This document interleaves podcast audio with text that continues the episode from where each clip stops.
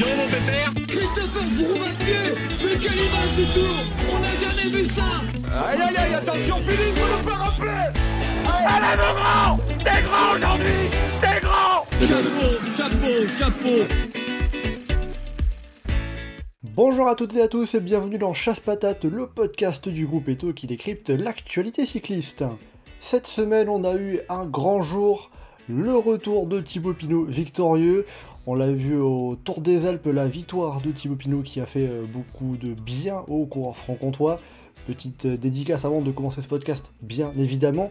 Mais aujourd'hui, on va pas tant que ça rentrer dans les détails de ce Tour des Alpes remporté par un Français, Romain Bardet. On va se concentrer sur les classiques ardennaises avec Liège-Bastogne-Liège qui a eu lieu euh, dimanche dernier, remporté par Remco Evenepoel chez les hommes et Annemiek van Vleuten chez les femmes. Et on aura aussi un petit mot sur la Flèche Wallonne qui a eu lieu mercredi dernier avec les victoires de Dylan Tuns et Marta Cavalli. On va donc revenir sur ces différentes classiques ardennaises et notamment Remco Evenepoel. Pour parler de tout ça, j'accueille avec euh, grand plaisir trois de nos spécialistes du groupe Eto. Deux étaient déjà là la semaine dernière. On commence par euh, Théo qui avait vu juste avec euh, Dylan Tuns. Salut Théo Salut à tous, j'avais vu juste mais pas sur la bonne course, dommage.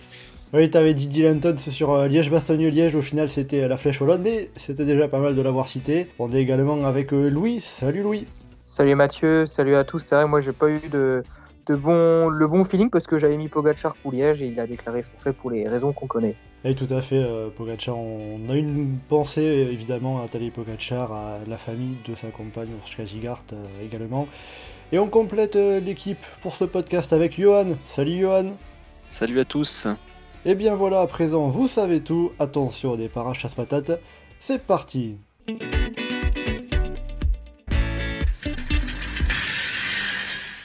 va donc euh, commencer ce podcast en regardant un petit peu dans l'ensemble ce Liège-Bastogne-Liège qu'on a eu euh, dimanche dernier avec donc la victoire de Remco Evenepoel qui est parti euh, au sommet de la côte de la Redoute, côte de la Redoute d'ailleurs avec un très bel hommage à Philippe Gilbert qui disputait là sa dernière doyenne, sa 17e et dernière doyenne. Concrètement, de manière générale, qu'est-ce que vous en avez pensé de ce Liège-Bastogne-Liège Johan pour commencer? Détesté. Je trouvais que c'était une purge, vraiment, enfin, caricature de, ce qui est devenu cette course. Est-ce que c'est la course en euh, elle-même que tu as détesté ou c'est les Ardennaises qui te saoulent à force? Bah, J'ai bien aimé les courses féminines. Les courses féminines étaient bien, elles étaient jolies, elles étaient intéressantes. enfin, quand tu compares vraiment, le constat il est terrible. Hein, je trouve euh, le, peloton sur, sur Liège.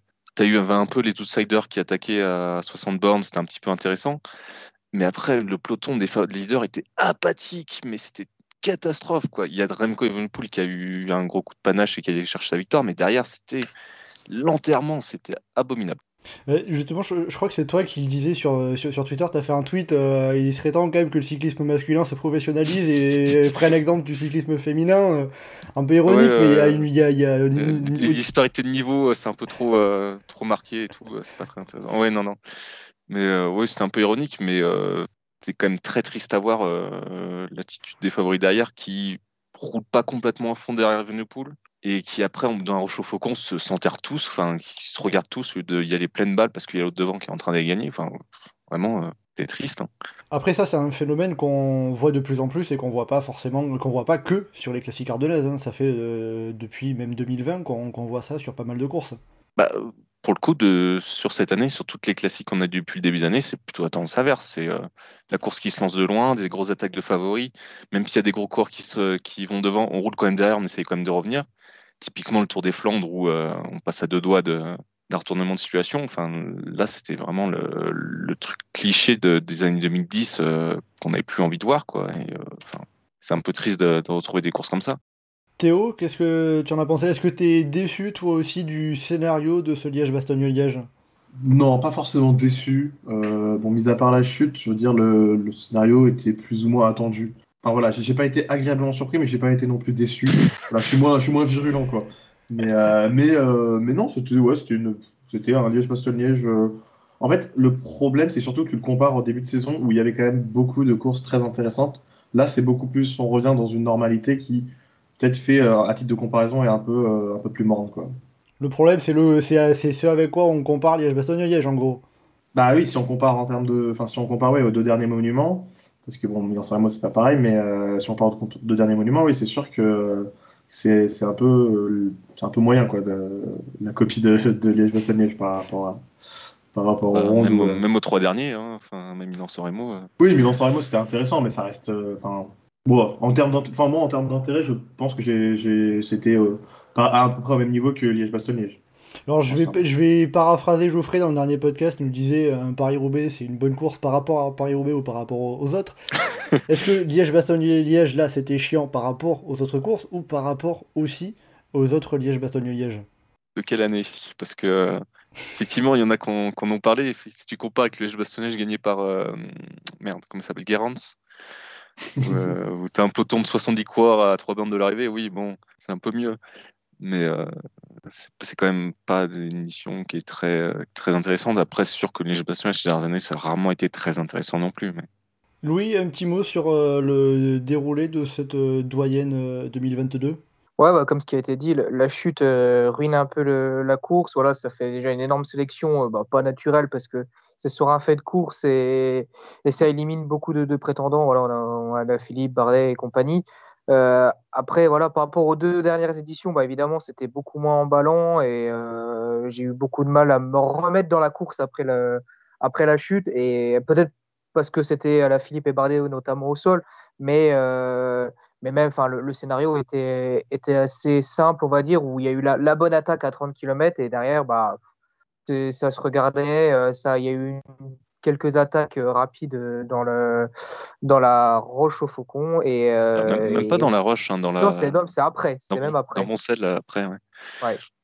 Mais voilà, ça jamais, euh, ça s'est jamais vraiment organisé pour, pour revenir sur Evenepoel qui, qui a fait sa course parfaite et, euh, et on savait en plus qu'il allait attaquer là. Enfin, c'était, c'était pas écrit, mais on s'en doutait bien, surtout qu'avec un Alaphilippe qui se regardait pour, un, pour son punch dans, le final, on savait qu'Evenepoel allait anticiper et en plus, personne euh, personne n'a suivi, enfin n'a pu suivre surtout.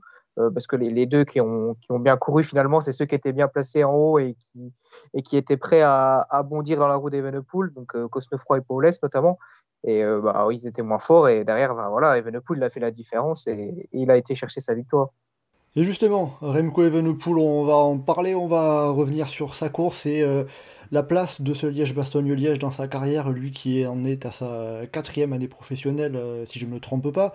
Euh, déjà, pour situer aussi Remco Evenepoel dans l'histoire un peu du cyclisme, hein, c'est le plus jeune coureur à avoir remporté un monument depuis Jean-Pierre Montserrat, le Belge qui avait remporté le Tour de Lombardie 1969 à 21 ans et 1 mois.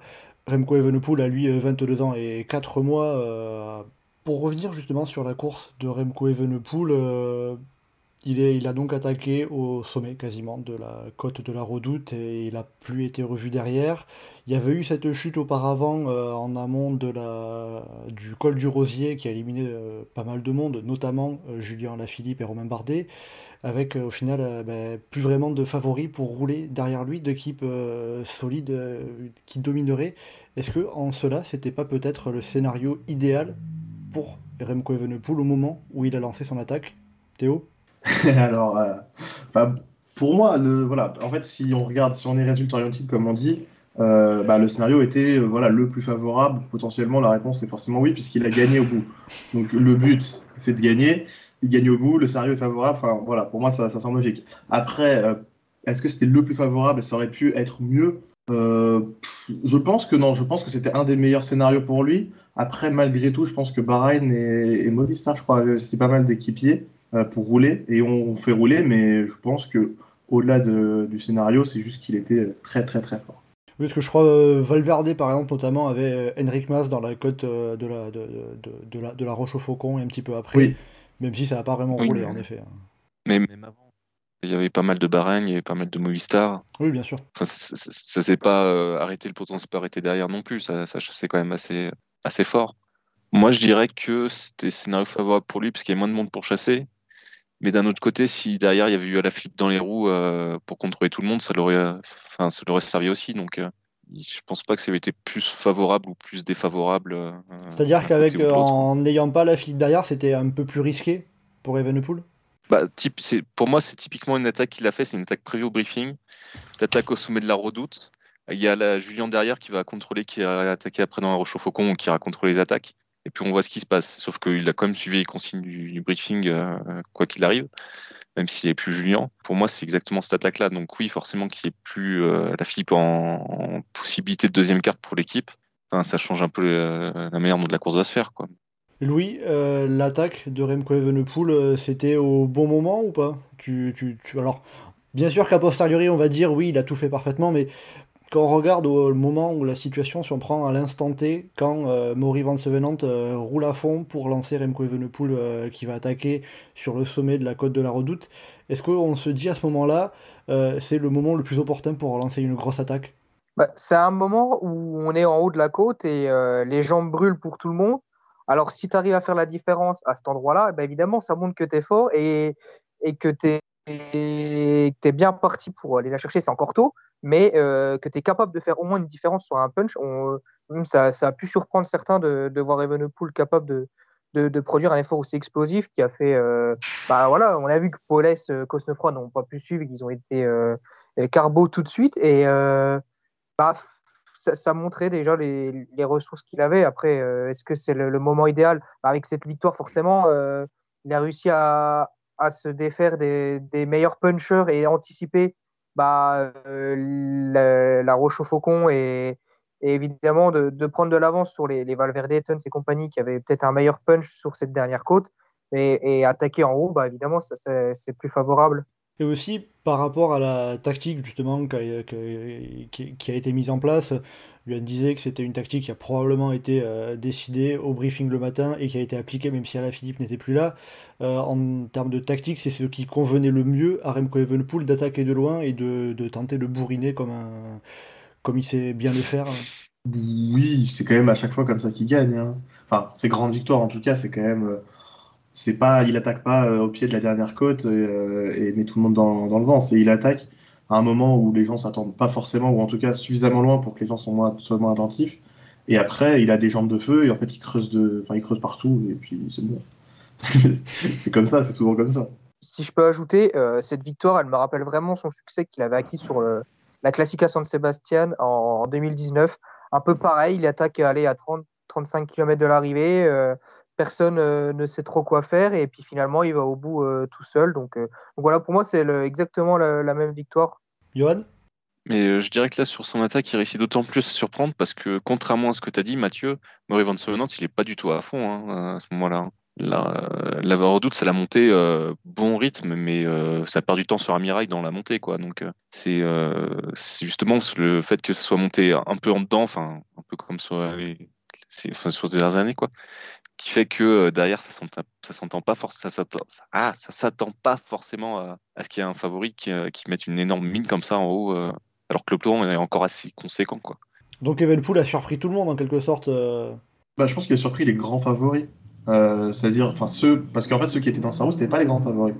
Et je pense que s'il y avait eu un Tuns, un, un Vlasov, enfin des, un coureurs, des coureurs comme ça qui ont été, qui se sont montrés très forts par la suite dans la roue et qu'ils avaient voulu suivre, je pense qu'ils auraient été capables de suivre. Mais le fait est qu'ils n'y étaient pas, et du coup, après, bah, l'écart, il était déjà là, et, donc ils ont fait rouler les équipiers qui étaient moins forts, et, la suite, on la connaît. Oui, c'est vrai qu'après, il y a cette question du placement. Si les coureurs sont habitués à ce que ça se décante dans la côte de la Roche-au-Faucon, ils vont pas faire forcément être aussi bien placés dans, le peloton sur la côte de la Redoute.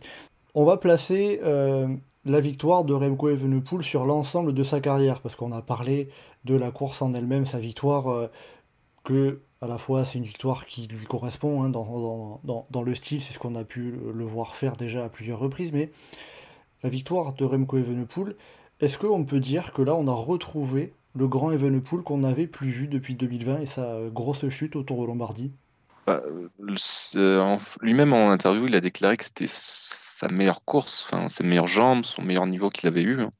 Donc c'est pas seulement retrouver l'Evenepoel euh, qu'on a pu voir ans, 3 ans, euh, qui faisait des numéros sur le Tour de Pologne à partir à 60 bandes tout seul et tout le peloton à chasser derrière. C'est euh, là, il est dans, son domaine au meilleur de ce qu'il a, qu'il a pu faire pour l'instant. Donc, euh, c'est ce qui va être intéressant, c'est plus de voir si il va rester dans ce domaine un peu hyper baroudeur, ultra costaud, ou s'il va passer un cap à pouvoir rivaliser dans l'école avec les meilleurs grimpeurs, à pouvoir rivaliser dans les côtes de manière assez directe avec les meilleurs punchers. Donc c'est ça qui va être intéressant à voir aussi. Théo? Euh, c'est compliqué. Je suis plutôt d'accord avec Johan, mais euh, pas forcément.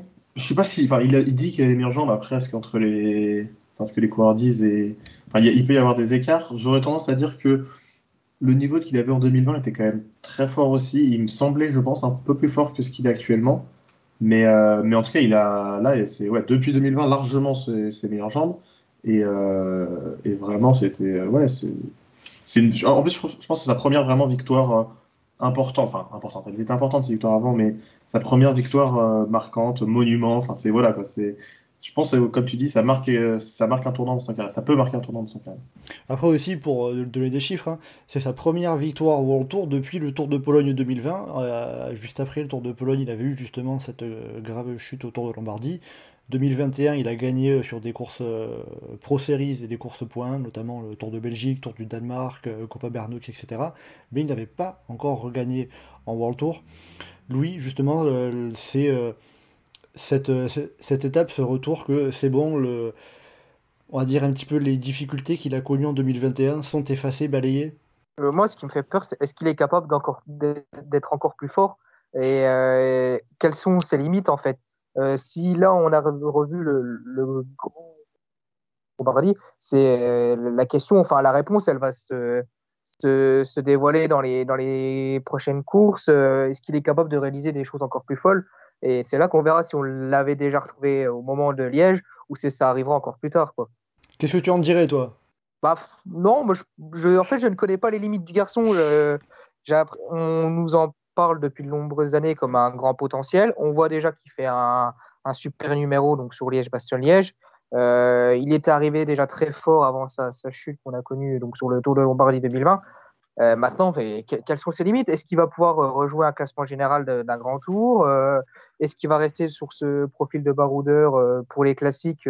Voilà, c'est en c'est la question. Elle va, elle se prolonge en fait au-delà de, de ce Liège-Bastogne-Liège.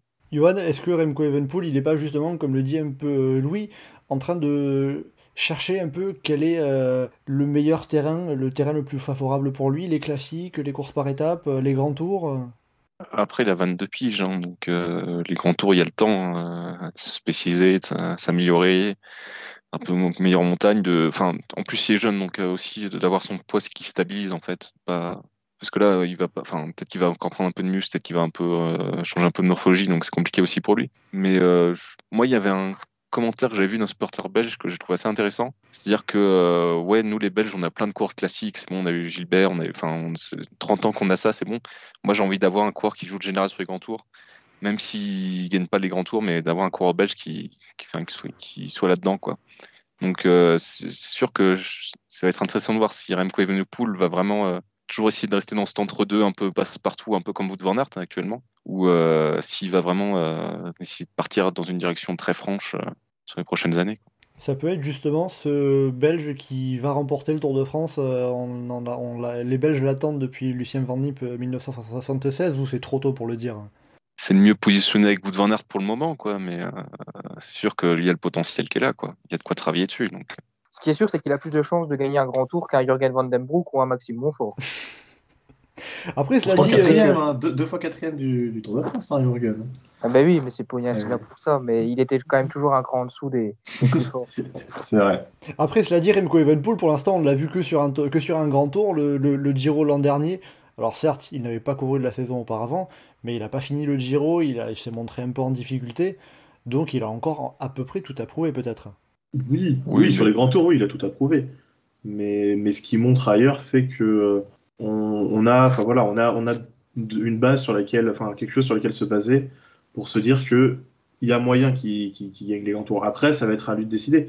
Peut-être qu'il prendra juste plus de plaisir à euh, faire des, euh, à faire des tours d'une semaine et des, et des classiques. Hein, que c'est pas si grave. Enfin, J'ai pas envie qu'il cède non plus du coup, aux supporters, comme disait Johan, qui, qui voilà, veulent voir un Belge remporter le Tour de France faut que voilà, faut qu'il court un peu comme euh, comme il comme il se fait, enfin, comme il veut quoi. Et justement, est-ce que le risque, c'est pas pour Remco Evenpool de, de se faire un peu bouffer par toute cette pression qu'il va y avoir autour de lui euh, en Belgique? Bah, c'est déjà, c'est déjà le cas, non Euh, Oui, c'est ça. Non, mais avec le temps, ça risque d'encore augmenter. C'est ça le truc. Oui, bah surtout en fait, c'est euh, ça va. En fait, je pense que ça va le bouffer s'il y a des contre-performances, il y a des moments où il déçoit.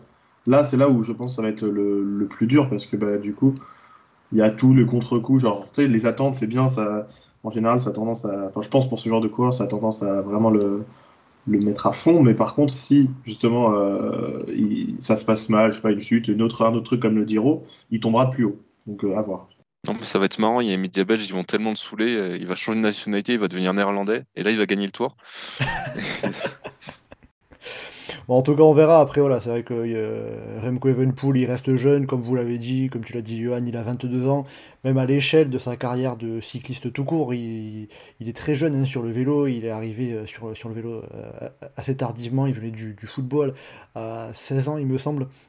On va continuer à présent avec les autres coureurs que l'on a vus qui, sont, qui ont bien fini sur Liège-Bastogne-Liège et, et sur l'ensemble de ces Ardennaises. Il y en a deux, tout d'abord, dont je voudrais parler. Ils n'ont pas gagné, ils n'ont pas fait podium. Si, il y en a un qui a fait podium, je me trompe. Je voudrais vous parler d'Alexander Vlasov et Daniel Martinez. Alexander Vlasov, 3 sur la flèche, 14 sur Liège. Dani Martinez, 5 sur la flèche, 4 sur Liège. Ce sont deux coureurs qu'on voit plutôt sur les courses par étapes. On les a quasiment jamais vus sur les classiques, en tout cas jamais euh, vraiment performer, réussir. Est-ce que ça a été une surprise de les voir à ce niveau-là? Sur les Ardennaises euh, cette semaine Pour moi, c'en était un peu une. Euh, je, enfin, je savais que ça, pouvait bien performer, mais vraiment, j'ai trouvé euh, bah, les deux, très très forts cette semaine, en tout cas sur la flèche et, sur Liège. Sur Liège, je pense que, enfin, on voyait dans la côte après, après la Roche ah, bah, après la Roche au Faucon, je sais plus comment ça s'appelle, Boncel. Dans la côte de Boncel, c'était vraiment eux qui me semblaient moi les plus forts, avec peut-être Tuns aussi, mais vraiment, je m'attendais pas à ce que ce soit eux les là, les meilleurs coups, enfin les meilleurs en tout cas punchers là, à ce moment-là de la course. Donc, euh, donc oui, c'est pour moi c'était un peu une surprise. Louis, est-ce que c'est une euh, est-ce que ça a été une surprise pour euh, toi aussi de voir Vlasov et Martinez à, à ce niveau? Je dirais une semi-surprise dans le sens où, euh, où c'est des corps, en effet, dont on cite, on cite pas directement le nom quand on pense aux classiques ardennaises, mais par contre, euh, notamment Vlasov, c'est des corps qui ont quand même des références sur, euh, sur des classiques. Euh, Vlasov avait déjà fait un top 5 sur un Tour de Lombardie euh, il y a deux ans, il me semble, et euh, c'était pas sur le sac de Fugelsang même. Tout à fait. Il avait fait podium et il était justement équipier de, de, de Jakob Fuglsang. Donc c'est déjà voilà, un coureur qui avait quand même une référence sur une classique euh, bien difficile. Donc Blazov, et puis voilà, Blazov, c'est un coureur qui, qui a bien progressé ces dernières années. Euh, L'arrivée chez Bora, euh, il y a eu un petit peu d'adaptation peut-être l'année dernière, mais voilà, cette année, il arrive à, à s'exprimer pleinement et, et le voir euh, jouer les premiers rôles euh, sur les classiques ardennaises, non, c'est pas, pas une vraie surprise, même si voilà, on s'y attendait peut-être pas comparé à d'autres coureurs. Et justement, ça s'inscrit dans une progression qu'on voit depuis même le, le début de leur saison sur, sur, sur- ces deux coureurs. On peut, on peut, on peut le dire comme ça? Bah, Vlasov était très en vue sur les, les premières courses espagnoles, euh, notamment voilà, il gagne une étape sur le, le Tour de la Communauté de Valence. euh, Il gagne le il général. était placé, il gagne le général, ouais, il gagne le général. euh, et il est également placé sur le l'UAE Tour. Et après derrière, voilà, Paris-Nice c'était un petit peu plus compliqué, mais c'est un coureur qui a quand même déjà marché sur ce début de saison et voilà, le retrouver là, c'est c'est quand même pas une, une énorme surprise. Johan, qu'est-ce que tu en as pensé pour finir le tour de table de- d'Alexander Vlasov et Daniel Felipe Martinez? Bah, Vlasov, honnêtement, je trouve qu'on s'y attendait. Il y a quand même pas mal de gens qui citaient comme un favori. Euh, Martinez un peu moins, mais Martinez, même quand il gagne le Tour du Pays Basque, il est un peu, euh, je sais pas, enfin, il, fait pas une grosse impression. euh, on l'oublie toujours un petit peu. Ah oui, c'est vrai qu'il est là, il se performe, mais il n'arrive pas à être très marquant, donc on y pense moins. C'est deux coureurs qui arrivent à maturité, qui commencent à avoir des super résultats, qui commencent à être des, je sais pas, on peut dire des cadors du peloton international. Donc euh, les retrouver dans une classique aussi dure euh, que, que Liège, qui convient bien leur qualité, c'est pas trop étonnant. Euh, c'est plus maintenant. Voir ce qu'ils vont faire les, les prochaines années, s'ils vont continuer comme ça ou s'ils vont être un petit peu fluctuants dans, dans leur présence sur la course. Mais voilà, en tout cas, c'est euh, deux coureurs que- qui, qui ont fait leur premier grand résultat sur, sur les Ardennaises euh, cette année, cette, euh, cette semaine. Voilà, on pouvait évidemment en parler.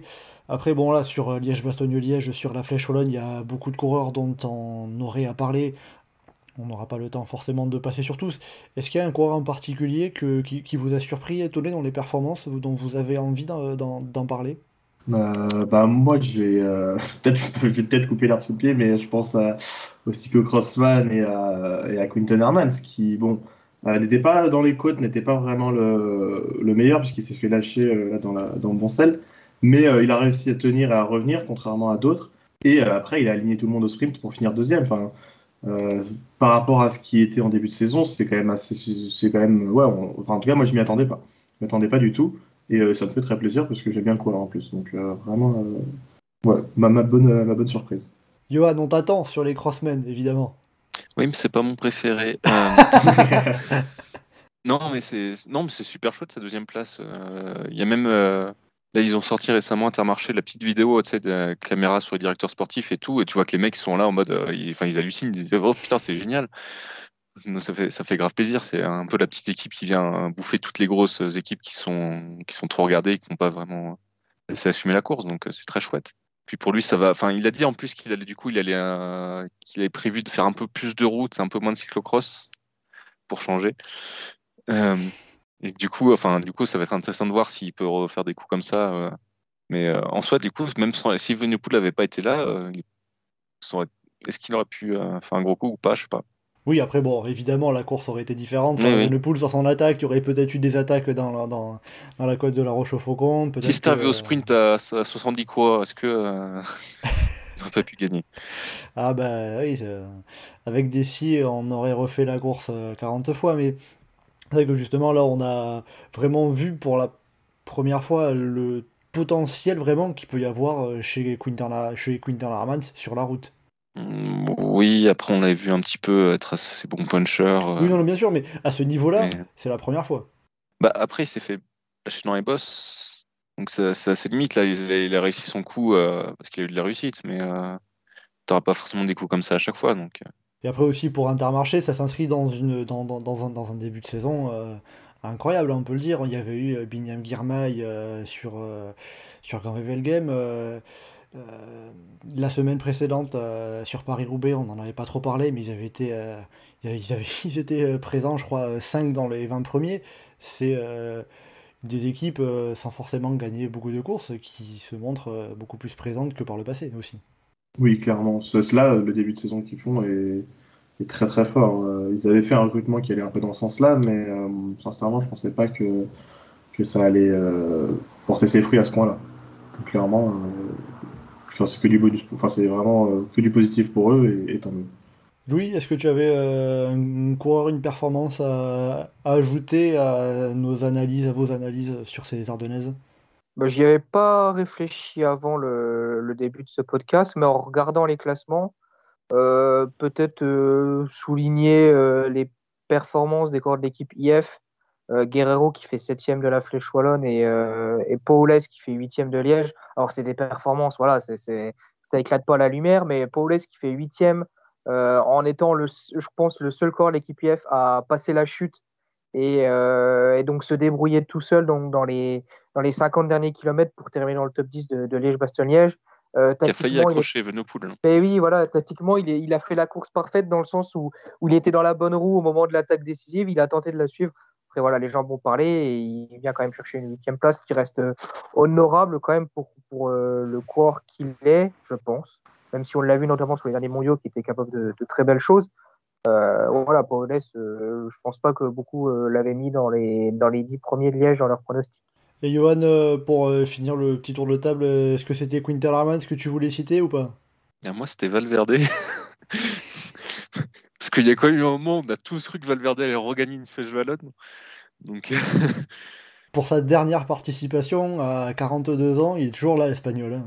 sur Liège, il a marqué un peu plus ses limites. Mais euh, enfin, c'est quand même toujours très impressionnant de le voir à un, à un niveau pareil, une constance pareille, euh, à l'âge qu'il a.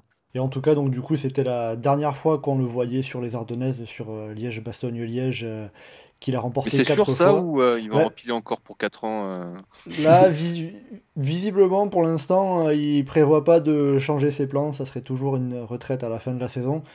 Après, on sait jamais. Hein, euh, on sait jamais ce qui peut se passer avec Alejandro Valverde, euh, qui a prévu en tout cas pour cette euh, saison d'être au départ du Tour d'Italie Et du Tour d'Espagne, pas le Tour de France pour le Murcian pour, pour sa dernière saison professionnelle, tout du moins dans ce qui est prévu actuellement.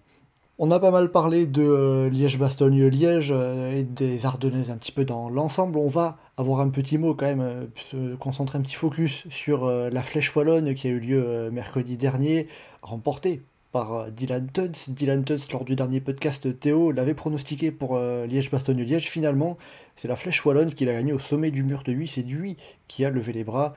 Dylan Tuns, euh, si Théo le citait pour Liège-Bastogne-Liège, c'est qu'il faisait partie des coureurs qu'on pouvait attendre, mais le voir gagner au sommet du mur de 8 sur la flèche wallonne, est-ce que c'est vraiment une surprise ou pas, selon vous?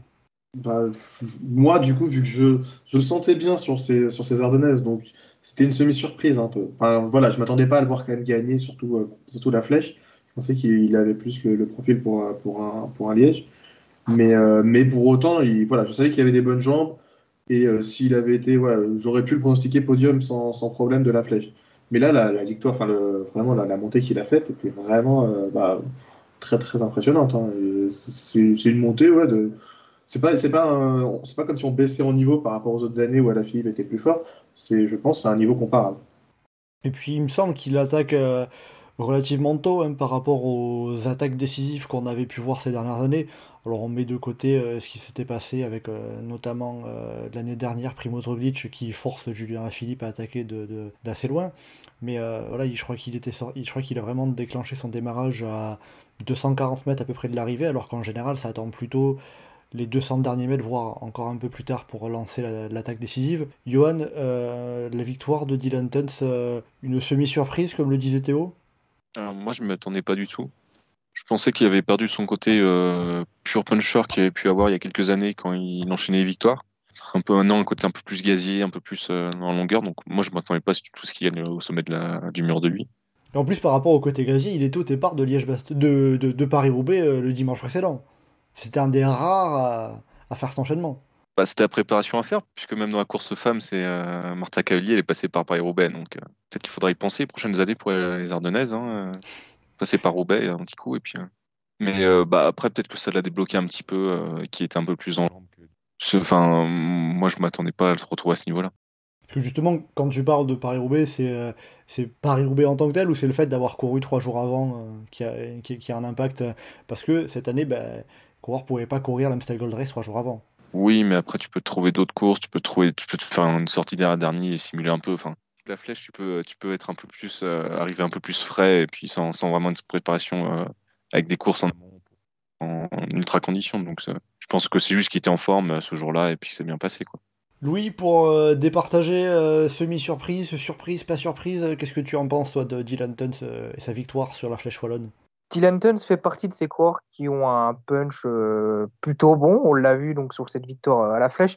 Après, on savait très bien au matin de la flèche wallonne que euh, on va dire que la course était un peu plus ouverte parce qu'on savait que la préparation d'Alexis n'était pas idéale, qu'on avait un Valverde qui était un peu vieillissant, mais qui s'est quand même montré bien dangereux et on a bien cru qu'il allait, le faire. un Roglic absent, Pogachar, on était un petit peu entre deux. Est-ce qu'il sera capable d'aller chercher la victoire ou pas donc on savait que ça pouvait laisser une ouverture pour des, coureurs qu'on attendait moins. Et euh, voilà, côté français, on attendait peut-être un, un, Barguil, par exemple, qui avait déjà montré de, très belles choses, un Costefroy. Et ben finalement, voilà, c'est Dylan Tuns qui a, qui a saisi la bonne opportunité, sur certainement la bonne année. Et puis, euh, Donc il a profité d'une course ouverte pour toi? Bah, Profiter, je ne sais pas si vous parlez de profiter, parce que parce qu'il s'est quand même montré le plus fort et qu'il a au final, il a battu tout le monde. Donc il n'en a pas profité, mais. Euh, mais il, a peut-être euh, saisi une chance qu'il n'aurait pas eu euh, les autres années. Notamment, il y a une année où il fait le podium. Bon, il était un peu jeune. C'était là, par contre, ça avait été vraiment une surprise de le retrouver à ce niveau-là. Mais, mais cette année, il a, finalement, il a réussi à avoir la, bonne préparation, le, le, bon programme de course et, d'arriver le, jour J performant parce que la flèche wallonne, ça se joue surtout dans le mur. Et quand tu arrives en forme bien placé au mur, bah, tu as toutes tes chances d'aller gagner si tu en forme. Alors après, justement, par rapport euh, à la performance de Dylan Tuns en tant que tel, euh, le, on va prendre euh, les données qu'on a un petit peu pour comparer aux années précédentes. Le temps de montée, ça vaut ce que ça vaut, hein, il est estimé à 2 minutes 46, ça, ça le place à peu près à 4-5 secondes d'Ala Philippe en 2021. Et euh, ces dernières années, il n'y a que justement la Philippe en 2021 et Valverde en 2014 qui ont été plus rapides.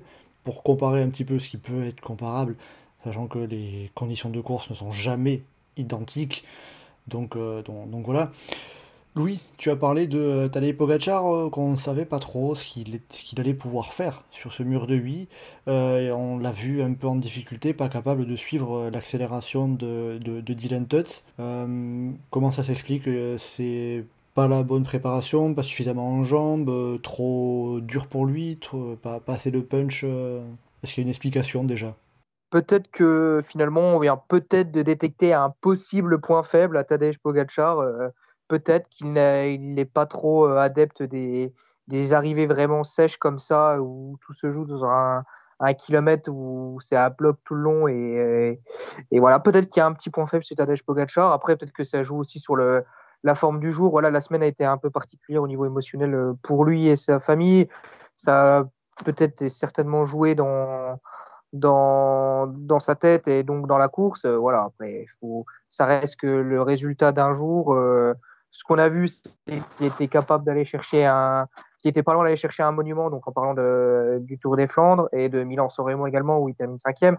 Euh, après, voilà, sa performance, elle reste quand même euh, pour une douzième place, je crois. Euh, ça reste quand même. ça reste quand même une grosse performance, même si voilà, on pouvait peut-être s'attendre à mieux de, de Pogacar. Johan, euh, Tadej Pogacar, euh, ce qu'on a vu sur cette Flèche Wallonne euh, 2022, euh, ça donne une indication? Euh, non, parce que autrement, même si c'est peut-être moins fait pour ce genre de côte, euh, il est pas à son niveau non plus. Donc, euh, enfin, typiquement, il aurait fini genre quatrième euh, en perdant un peu de fil dans les 200 derniers mètres et tout. Là, ça aurait été plus indicatif, je pense, que là où il est pas dans le jeu et où euh, clairement, euh, sur les... enfin, il a déjà fait des montées sèches quand même beaucoup plus costauds que ça. Donc, euh, peut-être que que la classique lui convient pas de toute façon, mais euh, là, je pense pas que ce soit très indicatif de grand-chose euh, cette année.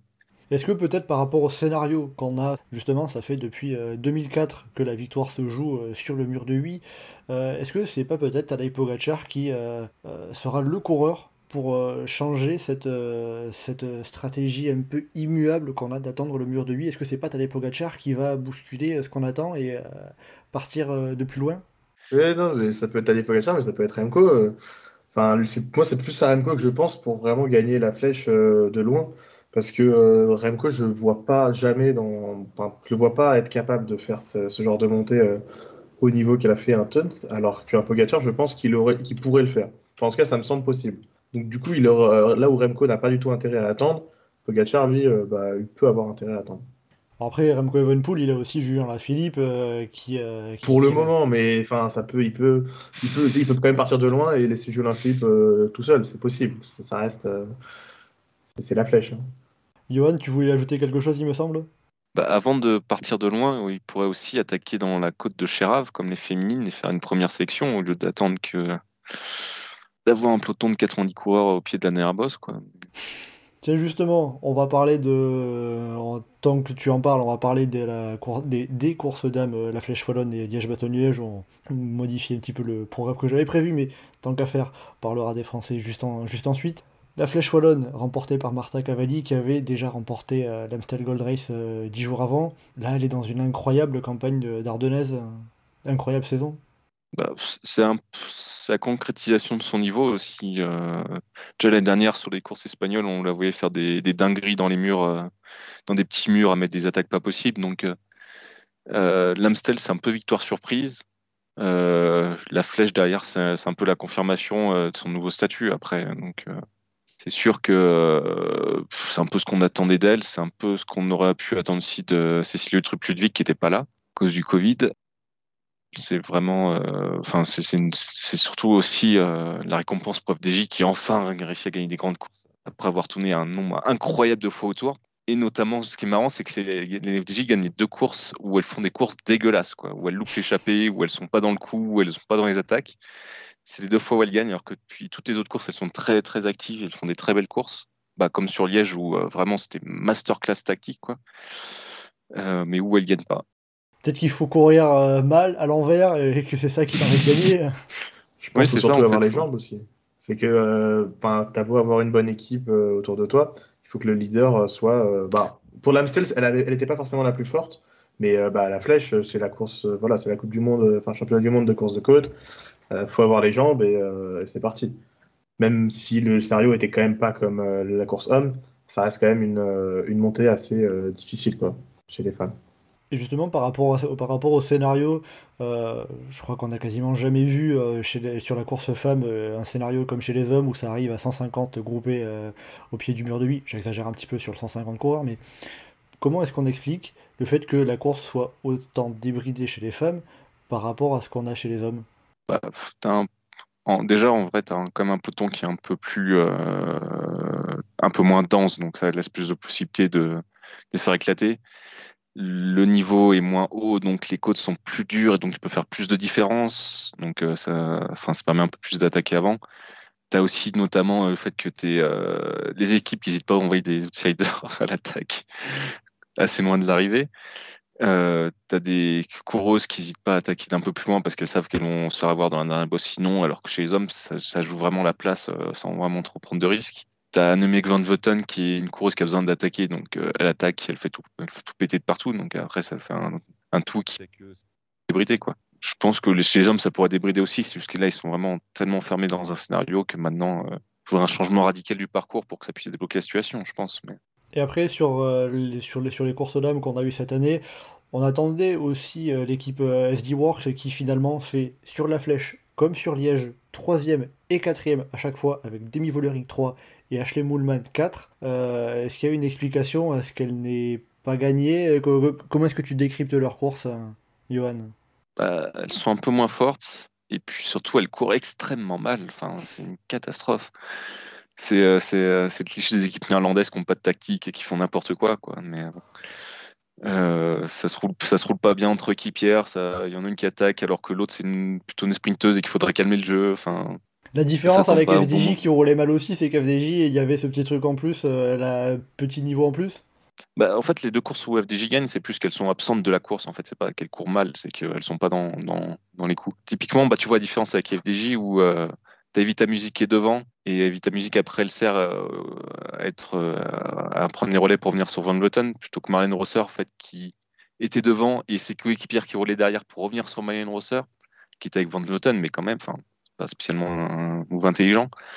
Euh, derrière, tu as Rossor qui sert juste à rouler pour revenir sur, euh, sur l'échappée de Grace Brown au lieu de la garder et de faire rouler les équipières de Van Vleuten. Derrière, tu as un Moulman qui attaque au pied de la redoute.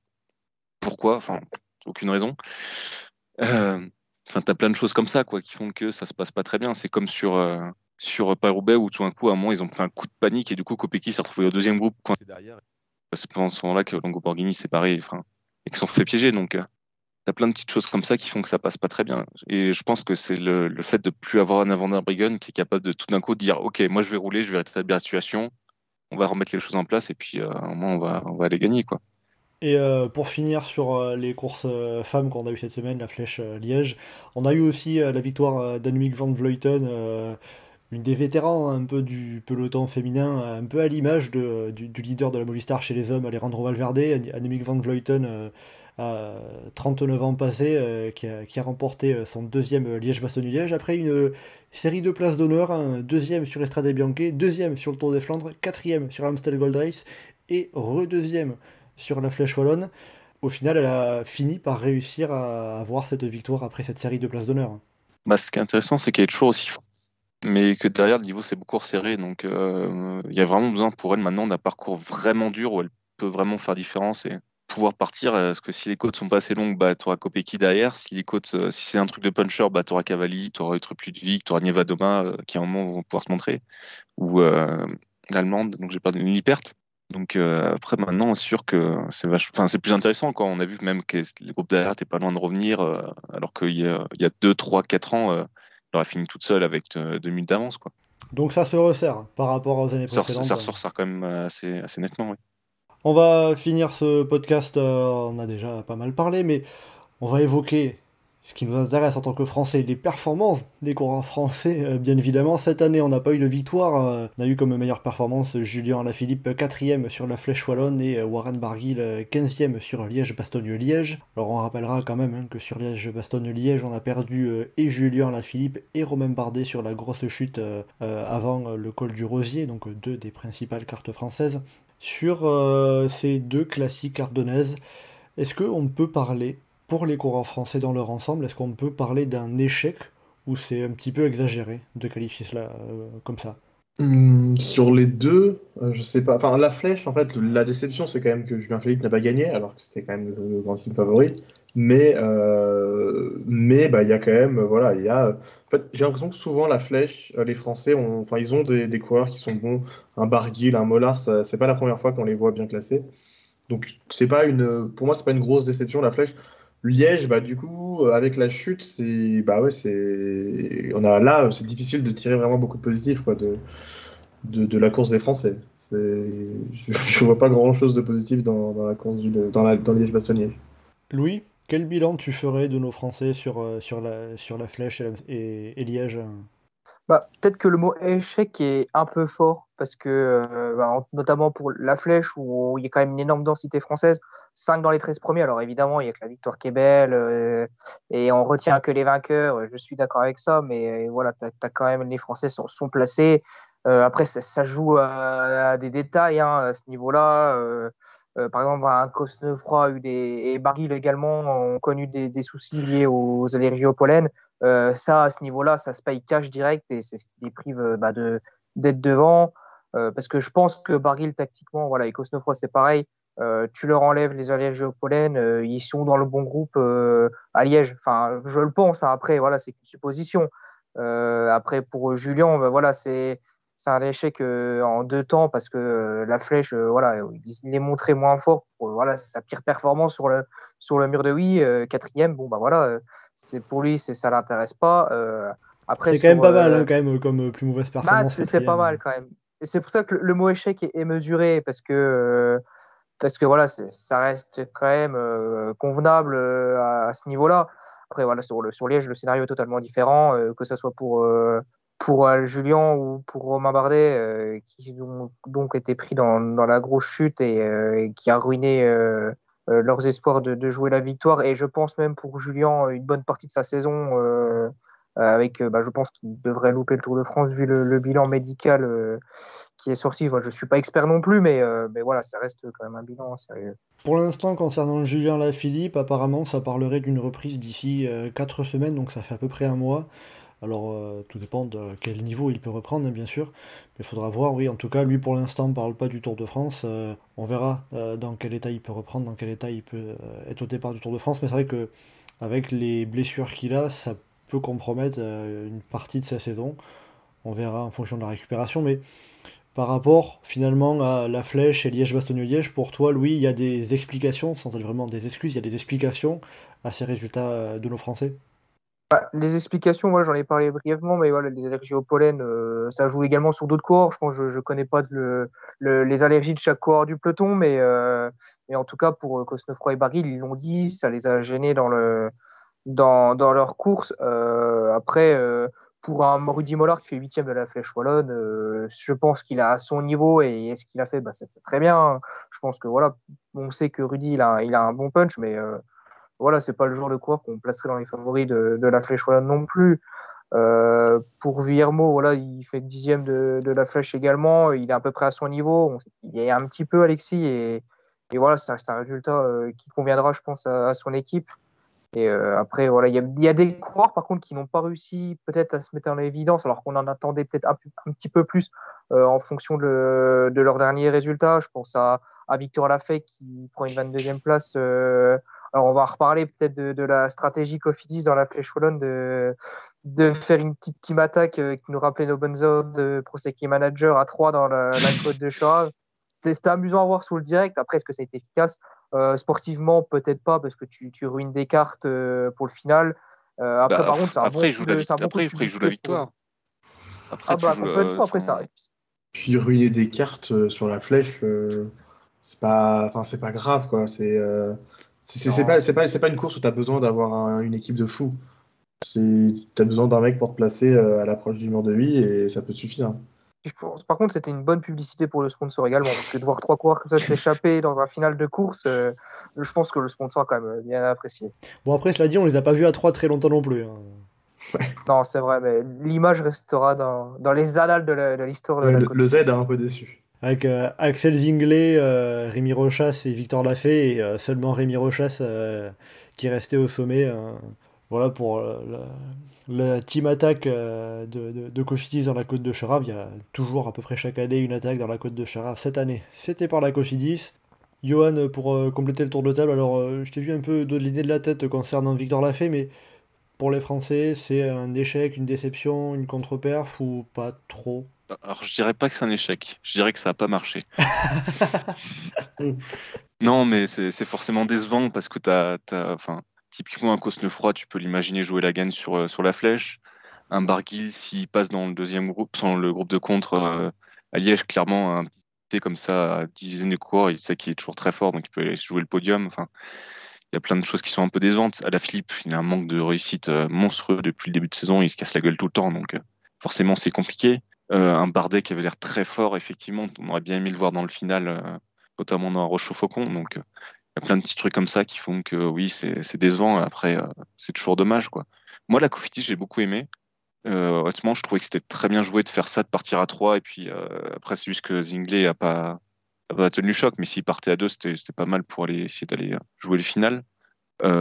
Et moi, le français qui m'a le plus plu pendant ces deux courses, au final, moi, c'est Bruno Armirail, qui je trouve est la plus belle performance au final des Français en rapport avec son niveau, en rapport avec son statut.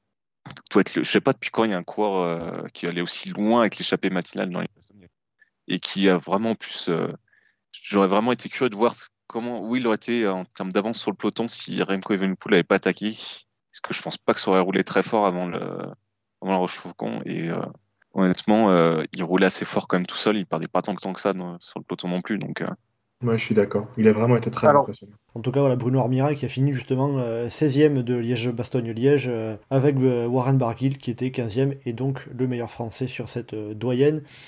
Vous avez évoqué un petit peu Julien Philippe, ce qui lui a manqué sur la flèche, on parlera pas de Liège et de la chute, mais ce qui lui a manqué sur la flèche, c'est euh, un peu de réussite, euh, cette, euh, cette, cette forme euh, euh, qu'il a moins un peu que les années précédentes. Bah, La réussite, c'est pas vraiment sur la flèche, c'est plus avant. Sur la flèche, euh, je l'ai déjà dit, mais c'est pour moi, ça joue à la patte et euh, qui, euh, qui, est le meilleur. Et là, bah, typiquement, c'était pas lui le meilleur sur une montée sèche comme ça. C'est, je pense pas qu'en termes de, oh, il a pas de chance, il été derrière Pogacar qui fait la cassure, mais euh, il a pas vraiment pu la, boucher et finalement il a perdu du temps. Donc c'était, non, je pense que la malchance il l'a eu avant et après, mais pendant la flèche, c'était pas particulièrement malchanceux. Oui, donc on va dire la malchance et ce qui a fait qu'il est arrivé peut-être avec un peut-être un peu moins un peu moins en forme que les années précédentes où il arrive ça, au même niveau qu'avant. Oui, je pense qu'il était moins en forme, typiquement. oui. Euh, après un deuxième coureur rapidement, un deuxième coureur français qu'on attendait pas mal, euh, Benoît Cosnefroy, vous en avez parlé. Alors euh, Louis évoquait les problèmes d'allergie au pollen euh, qui ont touché le coureur d'AG2R Citroën comme Warren Barguil. Benoît Cosnefroy, on l'a vu sur Liège-Bastogne-Liège, il a complètement explosé comme du popcorn en tentant de suivre euh, l'attaque de Remco Evenepoel euh, sur le sommet de, de- de la côte de la Redoute. Est-ce que peut-être Liège-Bastogne-Liège n'est pas trop dur pour Benoît Cosnefroy? Non. Enfin, honnêtement, je sais plus c'était quand, quelle année où il était coincé dans un groupe derrière à cause d'une crevaison et il avait fait une montée stratosphérique de la, de la Rochefoucauld derrière. Euh, moi, je pense pas, honnêtement. C'était de- 2020 peut-être, je crois. 2020, à confirmer, mais je crois Je que sais plus. de 2020. Honnêtement, euh, Cosnefroy en pleine forme, euh, il est largement capable d'aller accompagner euh, bah, typiquement le groupe là où il y avait des coureurs, hein, très très largement. Donc, même dans, le cas où il y a 5-6 coureurs qui se dégagent, je pense qu'il est capable d'être. Pour moi, il n'y a aucun souci. la longueur des courses, il, il sait l'encaisser, il n'y a pas de problème. bref, faut qu'il soit dans des bonnes conditions, avec les bonnes jambes, les bonnes pattes, bah, typiquement les jambes qu'il avait à l'Amstel. Voilà, après là, pour moi, le regret pour lui, du coup, ça va être plus de ne pas avoir réussi à gagner à Amstel et pas avoir réussi à gagner à Flèche Manson parce que les occasions, ça se, enfin, faut saisir quand ça se présente et euh, après, tu sais jamais comment tu vas être. Oui, c'est sûr, mais en tout cas, ça fait deux victoires qu'il n'a pas eu euh, pour l'instant. Peut-être euh, qu'il arrivera à, aller les chercher l'an prochain, mais euh, tout cas, ça fait deux victoires qu'il n'a qu'il n'a pas avec lui à l'heure actuelle. voilà, on a fait le pourtour, on a brossé un peu le, le, portrait, le débrief de, de, ces la Flèche Wallonne et Liège-Bastogne-Liège. voilà, maintenant, la période des classiques est terminée, on peut le dire, on va arriver sur euh, la période des courses par étapes, des grands tours. Le Giro arrive euh, très bientôt, d'ici euh, deux semaines. Et on a cette semaine le Tour de Romandie. Alors pour finir, messieurs, un petit pronostic rapide. Qui est-ce que vous voyez remporter le Tour de Romandie? On commence le tour de table avec Théo. Brandon McNulty. Louis. Ben O'Connor. Et Johan. un coureur FDJ. Un FDJ, Groupama FDJ qui arrive avec Thibaut Pinot. Donc Thibaut Pinot, tu... C'est Michael Storer, je, reconnais. Non, mais à quoi FDJ comme ça Si jamais c'est pas l'un, euh, c'est l'autre. On verra donc lors du prochain podcast, euh, la semaine prochaine, euh, qui est de vous à raison entre Brandon McNulty, Ben O'Connor ou un coureur FDJ. Ça reste suffisamment large pour, pour avoir un peu plus de chance, Johan. on, sent, on sent le filou. Donc, euh, Johan, Louis et Théo, merci beaucoup d'avoir été en ma compagnie pour euh, ce podcast débriefing des classiques ardennaises. Et donc, comme je l'ai dit, pour le prochain podcast, on se donne rendez-vous la semaine prochaine. Ça sera l'occasion de faire la présentation du Tour d'Italie, le Giro. Ça arrive déjà, attention. Et en attendant la semaine prochaine, eh bien, vous pouvez nous retrouver sur le site et le forum du groupe Eto, legroupeeto.fr, ainsi que sur nos différents réseaux sociaux, Twitter, Facebook et Instagram. N'hésitez pas à commenter, liker et partager ce podcast. Merci beaucoup et à bientôt dans Chasse Patate